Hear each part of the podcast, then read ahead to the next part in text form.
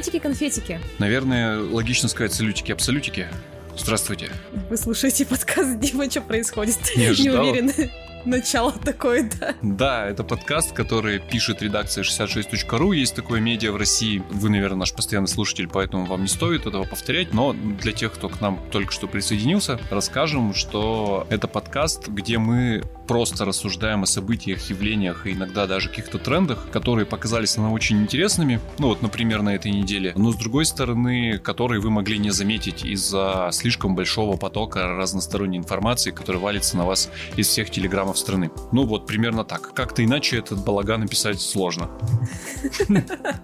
Меня, зовут Дима Шлыков, я главный редактор 66.ru. Меня зовут Влада Имщикова, я журналист 66.ru. И сегодня мы будем говорить про тему, которая, ну, так скажем, вообще не прошла сильно незамеченной, потому что она случается буквально каждый год. Но этот год особенный. Конечно же, речь идет о начале учебного года, и в целом он начался, как он обычно начинается. Мы, профессиональные журналисты, как правило, проработав профессии, ну, хотя бы пару лет, от него, в общем, устаем. Ну, что такое 1 сентября? Это усталые дети, однотипные линейки.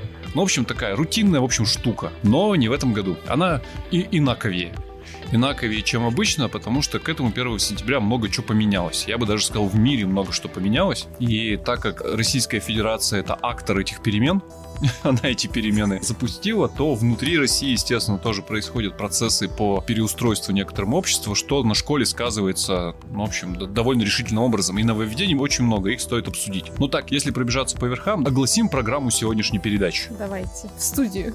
Что нас сегодня ждет? Что поменялось в школах? Ну, во-первых, линейки и вообще образовательный процесс э, стали несколько другими, потому что и школьные линейки 1 сентября, и вообще каждая учебная неделя в каждой российской школе теперь начинается с поднятия флага и прослушивания и по возможности пения гимна Российской Федерации. Вот такая история. Раньше не было. Ничего такого раньше в школах не происходило. Это не было обязательным во всяком случае. Теперь это обязательно во всех школах. В общем, свято исполняется. Во-вторых, на российском уровне в школьную программу ввели новый предмет, я бы даже сказал новый урок, который тоже будет еженедельным. Этот урок называется максимально неконкретно разговоры о важном. Не знаю, кто, кто это формулировал, но суть этого урока состоит, а, опять же, в общем, в том, в чем состоит э, поднятие флага и прослушивание гимна. Это создание неких патриотических чувств и мыслей внутри ребенка и формирование в нем, ну вот, любви к родине в широком смысле этого слова. Тоже перемена, понятно, с чем связанная и введенная, я так понимаю, повсеместно. Об этом тоже поговорим. Не оставим без внимания сюжет локальный. Мы издание Екатеринбургское, но, тем не менее, этот сюжет, ко всему прочему, из локального очень быстро превратился в федеральный. И в этот раз, э, 1 сентября, наверное, добрая половина журналистов страны, во всяком случае, людей, освещающих федеральную повестку, очень внимательно смотрели за тем, что же, что же, что же покажут в лицее номер 12 Екатеринбурга. А, в общем, по одной простой причине, потому что ровно год назад, ну, примерно год назад, выпускники этого лицея станцевали на э, школьной площадке э, танец, который э, небезызвестный э, нам всем пропагандист и журналист Владимир Соловьев назвал танцем с ЛГБТ-душком. И после этого понесся там страшный скандал с разными последствиями. И, конечно же, все смотрели, чем же,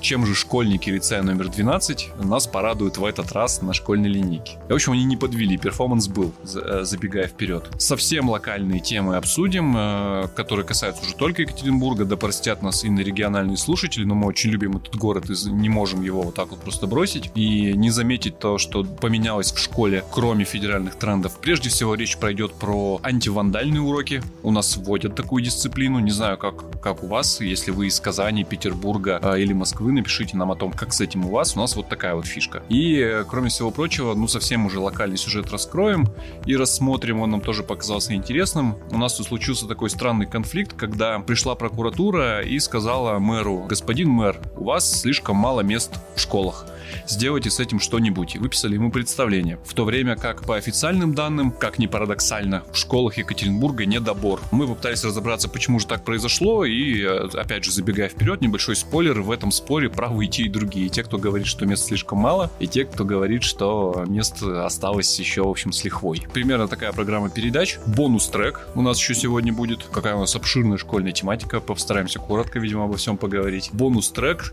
а, Обзор на школу от э, человека, который считает себя активным пользователем этого девайса. Она уже один год ей попользовалась, э, в этом году начинает пользоваться снова. У нас будет этот начинающий э, микроблогер Маша, которая предоставит еще и обзор на школу. Расскажет, какие баги исправили с прошлого года, да, новые да. фичи. Да-да-да, интуитивно понятный интерфейс. Насколько интуитивен интерфейс школы. Вот, примерно так. Ну все, больше не затягиваем и поехали. Погнали.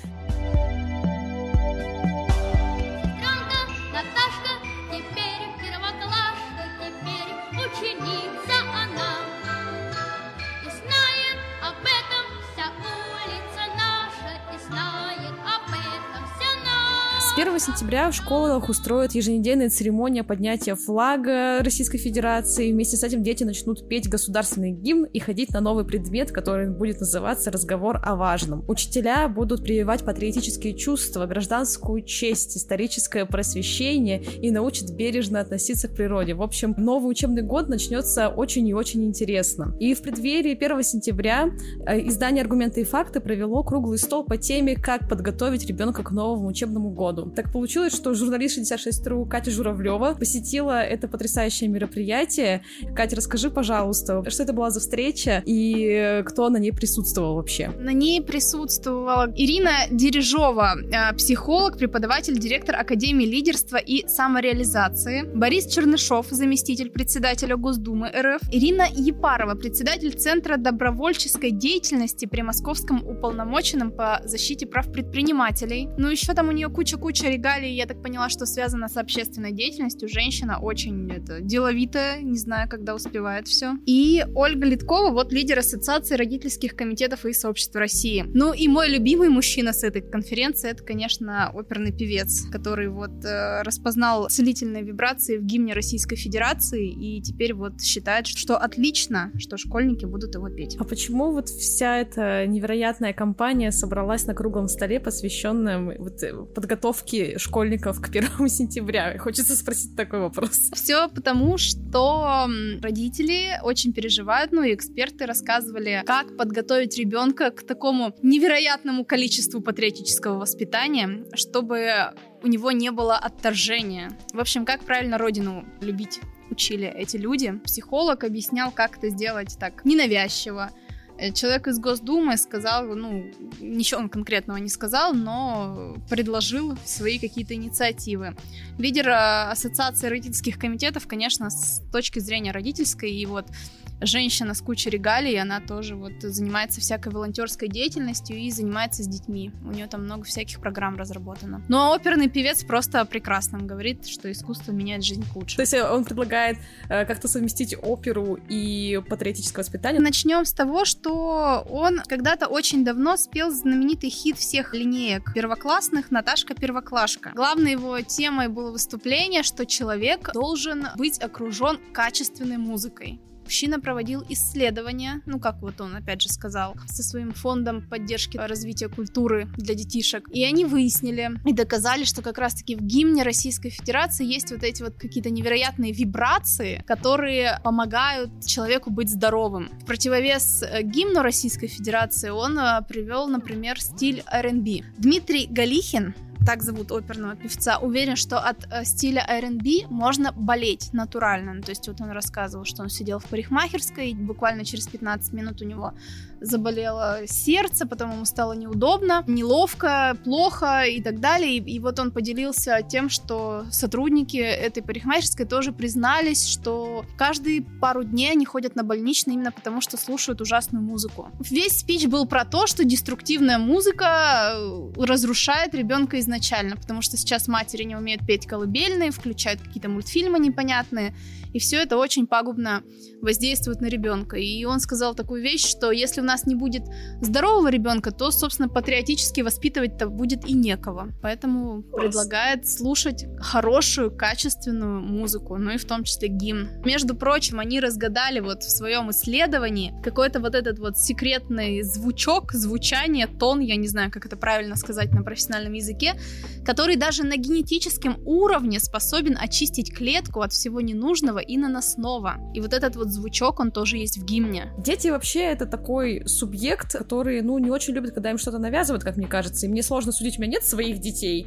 но когда, опять-таки, мне так кажется, что если им там будут навязывать, что надо будет там мало того, что приходить в школу там к 8, к 7.30 утра, а еще и слушать гимн, типа поднимать флаг, ну ведь э, это может явно вызвать как раз-таки то самое вот отторжение, о котором ты вначале говорила тоже. На эту тему высказывались как раз два эксперта. Во-первых, это мама, которая глава ассоциации, и она рассказывала, что вот она как раз училась в СССР, они приходили, все с флагами там отдыхали, гимны пели, и это у них вызывало прям тогда отторжение. И все было напичкано идеологией, все было плохо, и вот слава богу, сейчас этого нет, говорит она, и выступает вновь за инициативу введения поднятия флага и гимна пения. Это же нелогично. Ну, типа, Это же ровно то же самое, что с ней происходило.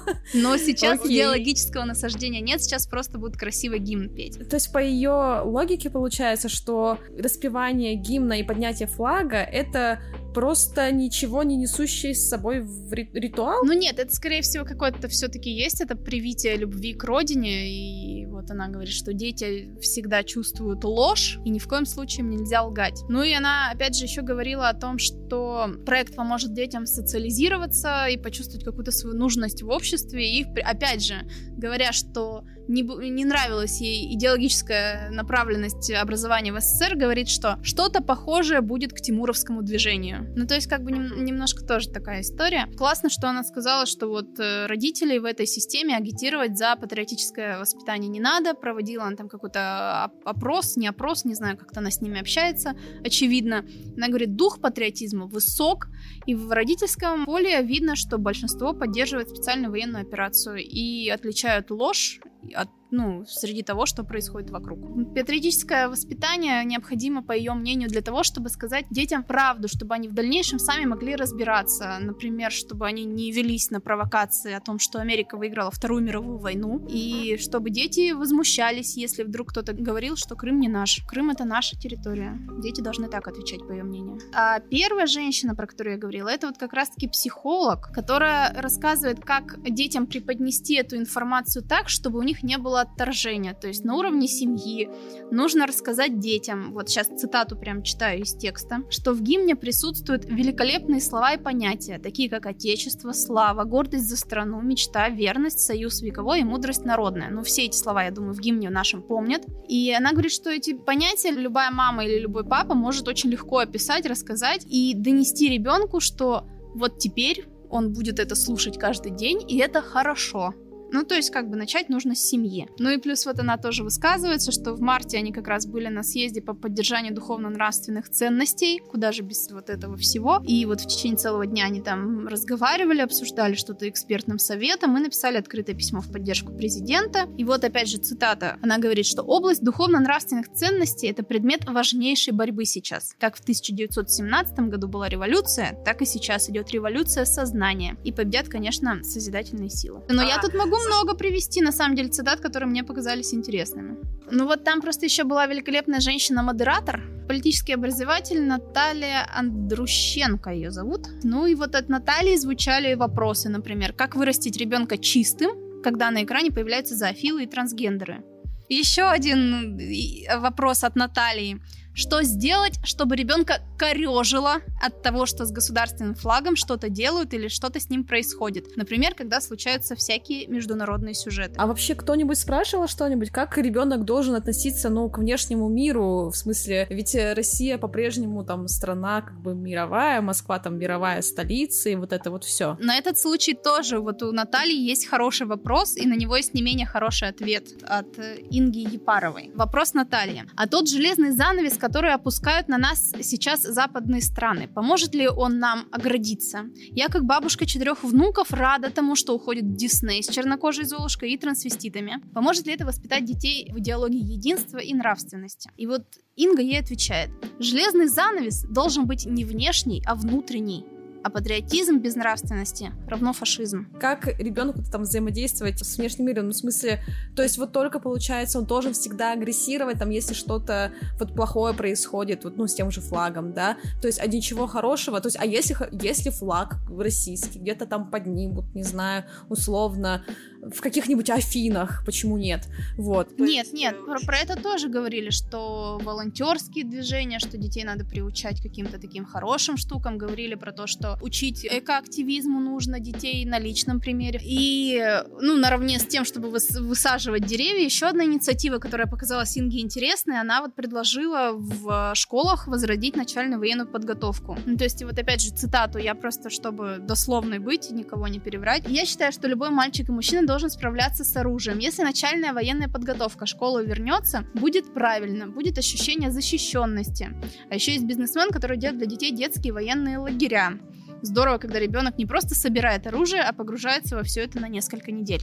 А, кстати, еще вот мой, мой любимый теперь оперный певец, он тоже высказался насчет этих оружий, всех так, сборов. Да-да-да. Вот он сказал, что если ребенок будет расти здоровым, благодаря правильным музыкальным вибрациям, то его жизнь заиграет новыми красками. И вот когда он, допустим, пойдет в школу, увидит на дороге там цветочки, порадуется этим цветочкам, подумает, какие они замечательные, зайдет в школу, увидит этот автомат и тоже обрадуется, потому что он сможет эти свои цветочки защитить. Также он сможет защитить свою маму, там папу, брата, сестру, и то есть вот это ему тоже поможет взять оружие в руки. Ну, для защиты, естественно. Слушай, знаешь что, мы с тобой так классно поговорили про всех этих чудесных людей, но мы не поговорили о самом важном. А что это получается вообще-то будет за предмет, э, вот этот разговор о важном? Что он из себя будет представлять? То есть это, получается, будут как классные часы в некотором духе? Я послушала большое родительское собрание с участием нашего министра уже просвещения Юрия Бектуганова. Он рассказал, что да, это будут классные часы, которые будут проводить классные руководители раз в неделю на протяжении 34 недель, то есть раз в неделю в течение всего учебного года. Он сказал, что у учителей уже есть э, методические пособия, есть какие-то рекомендации, но это будут уроки не только о патриотизме, но в целом о каком-то воспитании, о каком-то нравственном воспитании, о том, чтобы объяснить ребенку, что у него, допустим, есть выбор в этой стране, чтобы понять, что ребенок сможет развиваться, выбрать профессию, и все у него будет хорошо и замечательно. Но, кстати, для учителей, я думаю, это хорошая новость, что появились разговоры о важном, потому что им теперь будут за это доплачивать по 5000 рублей в месяц. К слову, за классное руководство, например, доплачивают 2500 рублей в месяц. Ну, то есть за разговор о важном в два раза больше платят. Но это в Свердловской области, по другим регионам не могу сказать, какие цифры. А вот на этом собрании, кстати говоря, которое у тебя вот сегодня пришло, раз уж ты полностью погрузилась вот максимально, как родители любого школьника в эту ситуацию сейчас, что вообще, какие вот вопросы родителей волнуют? Они как вообще к, к этому всему настроены-то сами? Ну, слушайте, их, во-первых, волнует, что денежки на воду собирают опять, хотя питьевой режим должен быть обеспечен в школах. В Полевском вот там очень расстроились, что цены на питание возросли там на 50%. То есть какие-то такие более приземленные вещи. Все до сих пор негодуют, что, например, почему какие-то элитные гимназии попадают неодаренные дети, а те дети, которые живут рядом, это несправедливо. Один отец чей-то предложил даже вот эти вот места в элитных гимназиях с хорошим образованием разыгрывать в лотерею. Потом, опять же, родители очень негодовали, что что за унижение на сайте госуслуг каждый год регистрировать детей в школу и по ночам. В 00 часов очень неудобно, давайте в 8 утра. Даже просили министра вот этим заняться вопросом. Понятно. Я просто хотела вот узнать, какую роль вообще занимает этот вопрос патриотического воспитания вот среди вот этого вот все в спектре обычных родительских забот, так скажем. Ну, мне кажется, просто федеральная вот эта вот повестка, она была заряжена как раз-таки, цель круглого стола была эта тема, а тут просто была возможность добраться до министра и поговорить с ним условно о наболевшем. Просто патриотическое воспитание пока в школах не наболело. Это тема новая, и она пока никак, ну, я думаю, что не успела себя ни дискредитировать, ни как-то и что-то с ней не, еще не пошло не так. Просто все, все таки ура, патриотическое воспитание, дополнительный урок.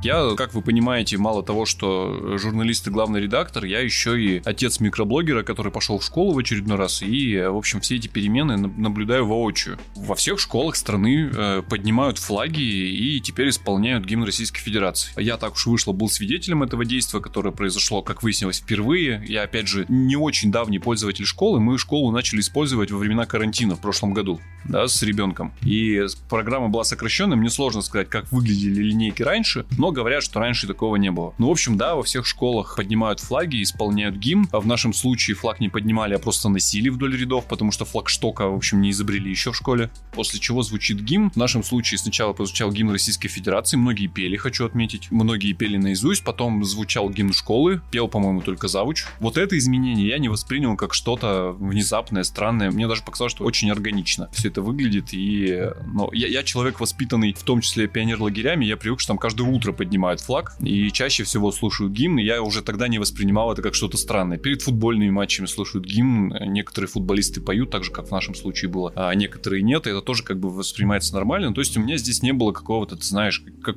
каких-то э, эмоций острых я не испытал. Ни гордости, ни предубеждения во мне не возникло в этот момент. И хорошо, у меня еще в Екатеринбурге, когда я жила, у меня под окнами было военное здание, и у меня там гимн был каждый день. Поэтому меня немножко триггерит эта вся ситуация, потому что что-то сразу такое вот военизированное появляется в этом контексте. Ну, гимн у нас решительный, да. Я ничего там остро политизированно я в этом действии не увидел. Мне показалось, что это нормально, что, в общем, так надо поступать. Так же, как, знаешь, многие другие нововведения, которые очень активно обсуждались за неделю до, мне тоже не показались, в общем-то, даже нововведениями. Например, почему-то совершенно неожиданно всплеск комментариев, просмотров, репостов и вообще интереса вызвало заявление министра просвещения о том, что детям на уроках запретят использовать телефоны. Тут важно, не, не в школе, а на уроках запретят использовать телефоны. У меня возник первый вопрос, а что раньше можно было использовать телефоны на уроках? Ну, потому что это странно, да? Любой ребенок сейчас первого класса знает, что у него в руках доступ ко всем знаниям мира, и это, ну, слишком жесткий лайфхак, чтобы его разрешать на уроках. Вот, а во-вторых, ну, а что тут такого, в общем, да действительно, зачем на, на уроке телефон? Зачем бы он там сдался? Мы же, блин, не в 19 веке живем, и телефон, если грамотно использовать, в том числе и в учебном процессе, он будет нести, ну, какую-то пользу. Там можно всякие прикольные штуки устраивать, там, с теми же, ну, там, начальными классами, там, не знаю, какие-то интерактивные вещи организовывать. Короче, применение можно найти нормальное. Я, я вот, не думаю, что этот запрет касается тех случаев, когда учитель э, взял и придумал классный способ провести урок. Ну, ну, вряд ли он будет действовать. Пойди докажи, что ты придумал классный способ провести урок, а не то, что у тебя дети просто сидят и ютубчик смотрят, а ты типа ничего не Очень делаешь. сомневаюсь, что НКВДшники в кожаных куртках сейчас придут во все школы и будут стоять в углу и смотреть, пользуются дети телефонами или нет. Но еще раз, мне кажется, очень органичный и правильный запрет, и вообще, а как может быть иначе? В образовательных целях, безусловно, пожалуйста, пользуйтесь, но помимо образовательных целей, на, на уроках вообще по-хорошему нельзя пользоваться ничем, кроме того, что тебе нужно прямо сейчас для урока. Это все равно, что сказать, что, не знаю, на, на уроках теперь запрещено кататься на игрушечных пони. Ну да, ну можно также выйти и заявить. Раньше не было запрещено,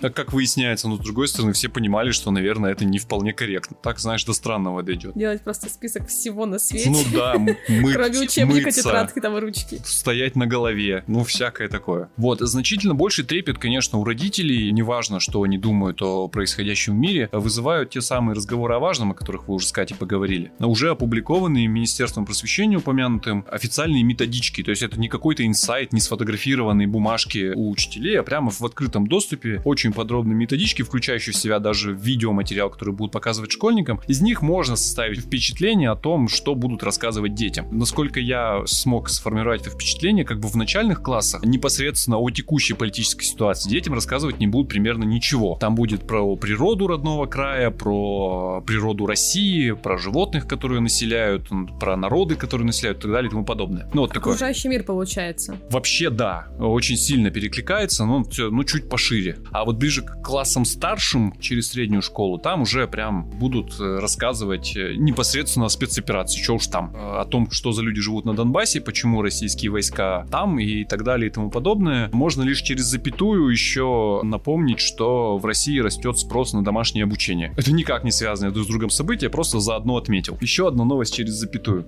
Будем считать это так. Ну, яркая, наверное, иллюстрация как раз того, что вот какие изменения вступили, это вот выше описанный тобой пример с лицеем номер 12, да, который обсуждал Соловьев летом. Мы прикрепим в публикации в описании к подкасту нету видео, потому что, ну, там просто вы посмотрите, все поймете. Там они поют патриотические песни теперь. Можно, можно я сначала скажу сюжет? У меня немножко Хорошо. триггерит, потому что, ну, я, я прям, я до сих пор от него не отошел, от того, с какой серьезностью это все обсуждается. Я попытаюсь как бы дать свою интерпретацию этого сюжета. Он начался довольно давно. Примерно год назад выпускники лицея номер 12, вообще-то неплохо. Подожди, да. а почему год назад? Это было весной. Нет, подожди, я сейчас использую это словосочетание, потому что иначе не сформулировать. Весной понесся срач. А вообще-то событие произошло примерно год назад, когда выпускники лицея номер 12 на, ну, я бы назвал это импровизированный капустник, мальчики, станцевали такой околоэротический танец, переходящий в переодевание в девочек. Вообще-то, вообще-то, это как бы посконная и даже исконная традиция всех школьников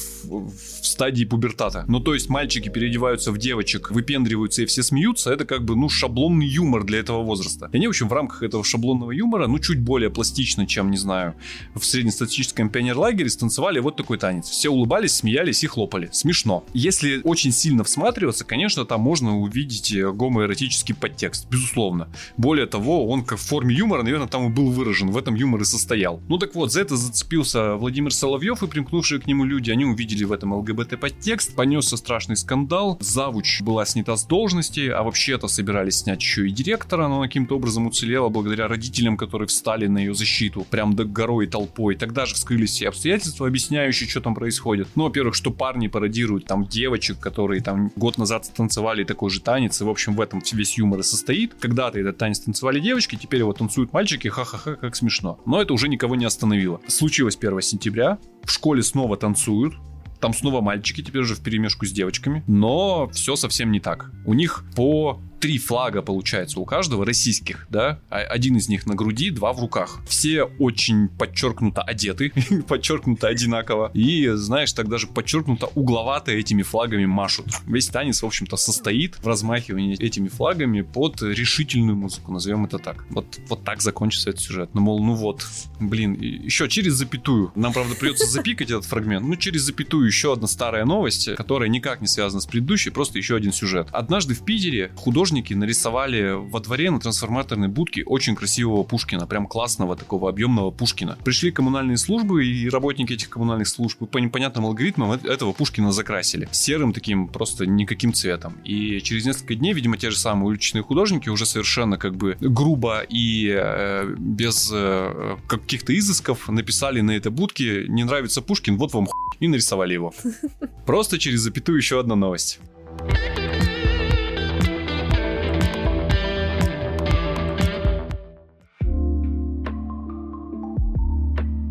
Ну, если мы сейчас отойдем от э, федеральных каких-то изменений и спустимся чуть на уровень ниже, в смысле, как раз-таки уйдем в наши региональные особенности, у нас помимо еще вот этих разговоров о важном появятся э, разговоры об э, уличном искусстве, о вандализме. Что это вообще за покемоны?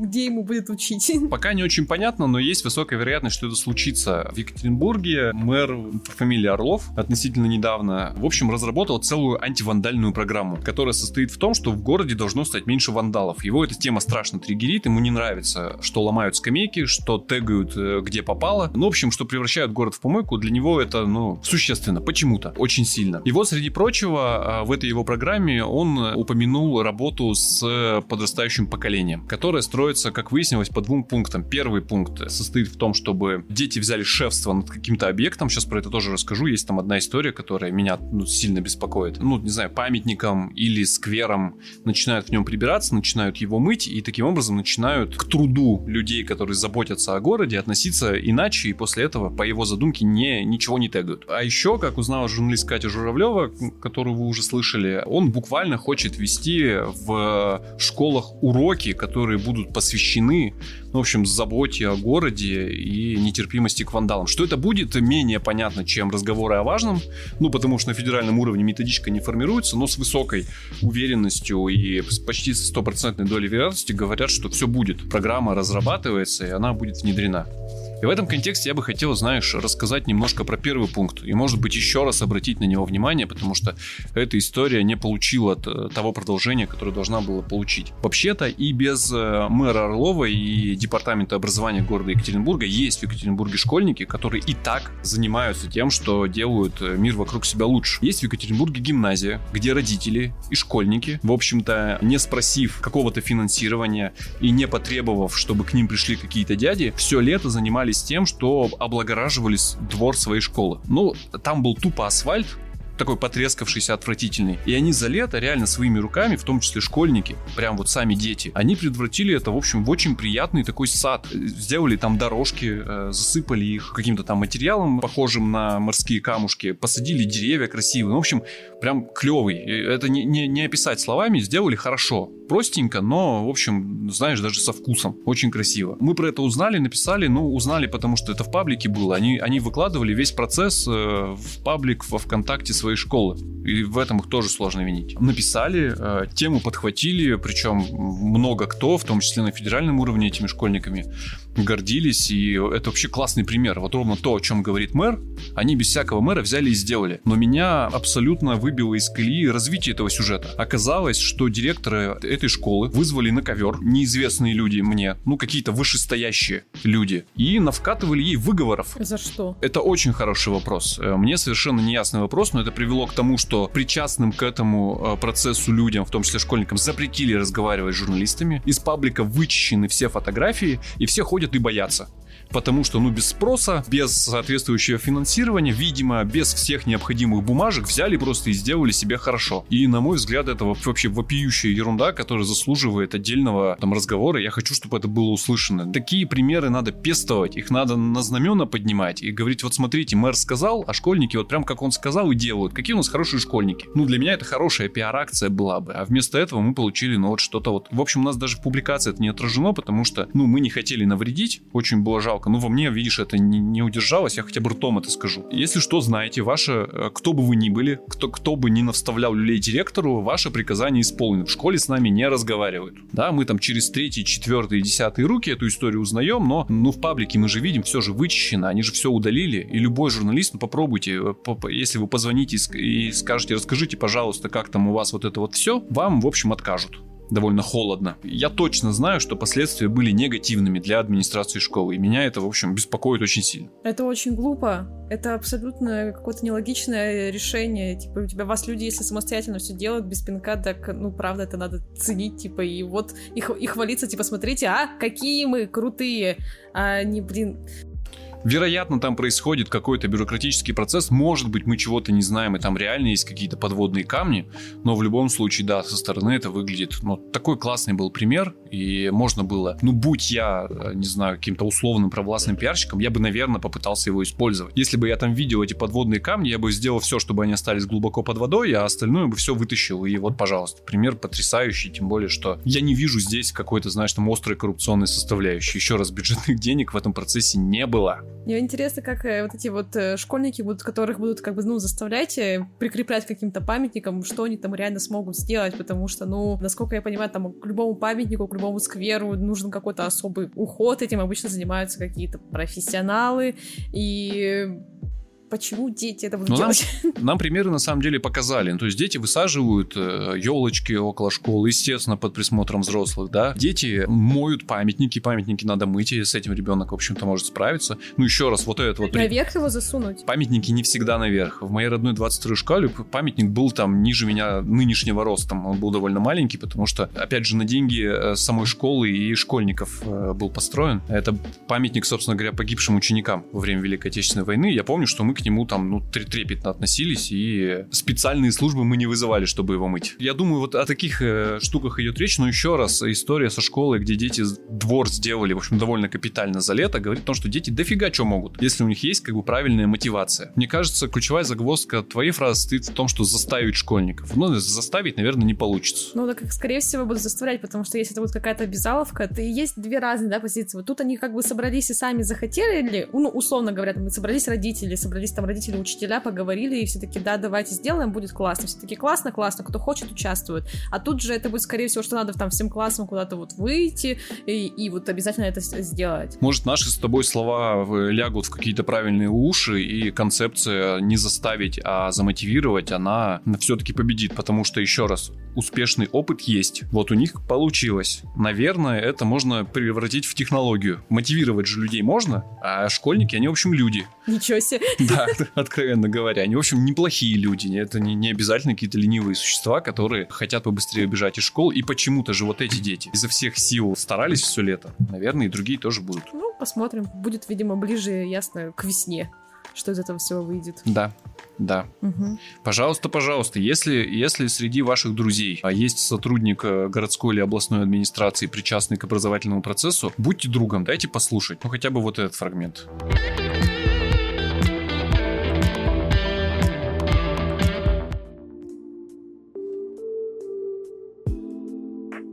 У нас редакция фрагментарно погруженная в цифры. Мы очень любим в цифрах копаться, потому что у нас работает несколько человек, которые прям их любят. есть у нас такие люди, и мы вот зацепились за, за две странные цифры. Ну, даже не цифры, а два странных заявления. Во-первых, прокуратура, я уже сказал, пришла и говорит, Алексей Валерьевич Орлов, упомянутый уже мэр, у вас что-то в школах трагическая ситуация, местов не хватает. Вот вам предписание. Это странное, кстати, предписание, потому что непонятно, что оно изменит. Ну, типа, построить школу, это дофига времени, это невозможно сделать к утру. Просто увеличить увеличить кучу мест, там, типа, сделать э, все а, буквы классов. Но не суть. С другой стороны, когда мы начали смотреть цифры, мы сначала наткнулись на прошлогодние, если я не ошибаюсь, цифры, согласно которым в Екатеринбурге не добор, не перебор, а недобор в первые классы составил 1500 мест. 1500 свободных мест. Не похоже на дефицит. Не похоже на правду, если честно. Вот. Э, как ни странно, правда. Журналист Даша Александрович запросила прямо таблицу по каждой школе. Данные за несколько дней до 1 сентября. Ну, прям уже, ну, как... мы уверены, что почти все, ну, кроме трех слоупоков, все уже со школами определились. Я на всякий случай это говорю, потому что у меня есть знакомый, который 1 сентября вдруг понял, что ребенка надо было в школу записать. Но такие, но такие люди есть, поэтому с, с этой оговоркой оговоркой. Но тем не менее, буквально за несколько дней она получила актуальные данные по состоянию в час в час о записи детей в первые классы, о том, сколько свободных мест в школах. И оказалось, что на тот э, момент в Екатеринбурге недобор, еще раз, составлял 1818 детей. Секрет э, этой истории состоит в том, что э, в заочном споре условной прокуратуры, которая говорит, у вас слишком мало свободных мест, и там условных людей от образования, которые говорят, come on, у нас их перебор. Правы и те, и другие. Просто прокуратура говорит про одни школы, а люди от образования говорят про другие школы. Просто дети по городу и это большой секрет, распределены крайне неравномерно. Есть районы, в которых, например, академический район, да, в котором за там несколько дней до 1 сентября оставалось всего 67 мест. Тут, если вы не из Екатеринбурга, важно понимать э, региональную специфику. Академический район это район, где очень большие школы. И там 67 мест это прямо в пределах погрешности. Это очень мало. Очень мало свободных мест, и скорее всего они в итоге были заполнены. А есть районы на вроде Орджоникидзевского, это северная окраина города, где а, было 336 мест да, свободных. Или железнодорожный район, там 324 свободных места было. И, и точно такая же диспропорция, она по школам. То есть есть, есть конкретные школы, которые были переполнены задолго до. Кстати, тоже в основном академический район. 16 школа, академический район, нет свободных мест. 19 академический, нет свободных мест. 23 академический, нет свободных мест. 79 академический, нет свободных мест. И там дальше вот академический, академический, академический. То есть там свободных мест нет, туда входят школы переполненные, в которых, ну все, лавочка закрыта, ходят школы либо в центре города, либо школы прям классные в Екатеринбурге. Ну, там девятка всякая, вот да. эти все. Есть десяток школ, которые у всех на слуху, которые в российский рейтинг входят как к себе домой ну, в российский рейтинг школ, э, выпускники которых э, сдают там э, классный ЕГЭ и поступают в лучшие вузы страны. Вот есть 10 школ в Екатеринбурге, которые в этом списке как, как родились. Понятно, что у них тоже мест нет. Есть вот густонаселенные районы, ну, в которые просто переезжают молодые семьи. Девочка с мальчиком выросли, поженились, да, и захотели жить отдельно, вот они, как правило, едут в академический, они едут в солнечный. Естественно, там детей органически появляется больше. А места, откуда они уезжают, там детей совершенно органически становится меньше. К сожалению, мой любимый Орджоникидзевский район в этот список входит. И более того, я тебе скажу, моя любимая 22-я школа, уже упомянутая, которую лично я зак- закончил, вообще не на последних местах в списке школ с максимальным количеством свободных мест. Ну, то есть, ну, школа не добирает, понимаешь? В итоге э, образуются даже конкретные школы, в которых первоклассников не хватило. Например, 149-я школа в железнодорожном районе не досчитала 75 первоклассников, ну не смогла собрать. 171-я на визе не добрала 72 человек. 75-я, опять железнодорожный район, они прям по районам. 61 человека нету. А вот в моей родной 22 не досчитались 39 первоклассников. Мне кажется, что эти 39 первоклассников в соседней 144 остались. Да, да, пожалуй, но это сейчас прям шутка, понятная только нам с тобой. Когда, когда у тебя за забором школы, да, языковая гимназия, и дети по прописке к твоей школе попадают в эту гимназию, то, в общем, ты собираешь тех, кто остался, будем честны. Даже если у тебя лучший школьный театр в регионе, в твоей школе, все-таки, когда родители выбирают школу, они такие, языковая гимназия или театр? Театр или языковая гимназия. Очень ты, сложный выбор. Ты-то можешь что-то еще подпискивать, говоря, что вообще-то солистка обе две, вообще обе две заканчивали нашу школу, и они в нашем театре занимались, но все равно как-то, я понимаю, языковая гимназия перевесит. Ну, у нас, у нас, если что, есть и упомянутый мой топ прям 10 самых лучших школ, мы его тоже под 1 сентября составили. Уж не знаю зачем, просто чтобы люди, которые делали выбор интуитивно порадовались, типа, ух ты, ничего себе. А моя школа оказывается в российском рейтинге.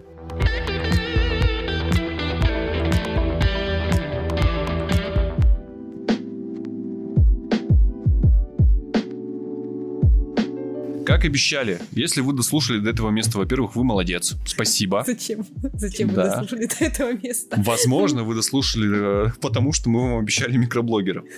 Микроблогер Маша с нами. Маша, скажи привет. Э, привет. Маша пошла в школу. В какой год ты в школу ходишь? Тест на внимательность. Второй год находишь в школу? Да. Ну, расскажи, как школа вообще? Нормально. Содержательно, интересно. Интересно. Тебе нравится школа? Не очень. Не, почему? Потому что, что там домашка. Я не люблю домашку. А на уроках что как? На уроках нормально. То есть, если не домашка, то вообще как бы 11 лет вот в этом здании с этими людьми норм тема. Да. Ты осознаешь, что это на 11 лет? Да. Хорошо. Слава богу. Лучше без домашки. Что? Лучше бы было без домашки. Давай, опиши идеальная школа с твоей точки зрения. Как выглядит? Вот приходишь ты туда, и что дальше происходит? И сидишь в телефоне без уроков. Класс. Я не знаю, будем это ли мы это включать. Маша. Да. Мы вам ничего особенного не обещали. Будем честны. Просто знайте, что школа без домашки была бы лучше, чем школа с домашкой, и, в общем, живите с этим. Если вы вдруг забыли, это был подкаст Дима «Что происходит?». Такое сложно забыть. Ну, в общем, мы говорим вам э, спасибо, что вы дослушали этот выпуск до конца. Желаем вам хорошей учебы и учений ваших детей, ну, потому что, скорее всего, нас слушают э, именно категория возраста чуть-чуть постарше, чем блогер Маша. Искренне на это надеюсь. Прям просто, пожалуйста, пожалуйста, хоть бы этого не слушали дети. Слушайте нас везде, кстати говоря, на всех э, аудиоплатформах. Мы там везде есть. Э, ссылки, как обещали, мы прикрепили, я надеюсь. Скорее всего, но это не точно. Если их там почему-то нет, то вы всегда можете прийти к нам в соцсети, например, в ВКонтакте или в Телеграм. Там, во-первых, есть и сам подкаст, во-вторых, там же есть, и там уже точно есть все на свете ссылки на все на свете публикации. И еще там можно нам оставить э, комментарии, написать, э, что вы думаете об этом, обо всем. Можете поделиться своей болью и о том, какой должна быть э, идеальная школа. Или идеальный подкаст, например. Не-не-не, нам вот эти вот глупости не нужны. Ну все, ладно, всем пока-пока, услышимся через неделю. Ура!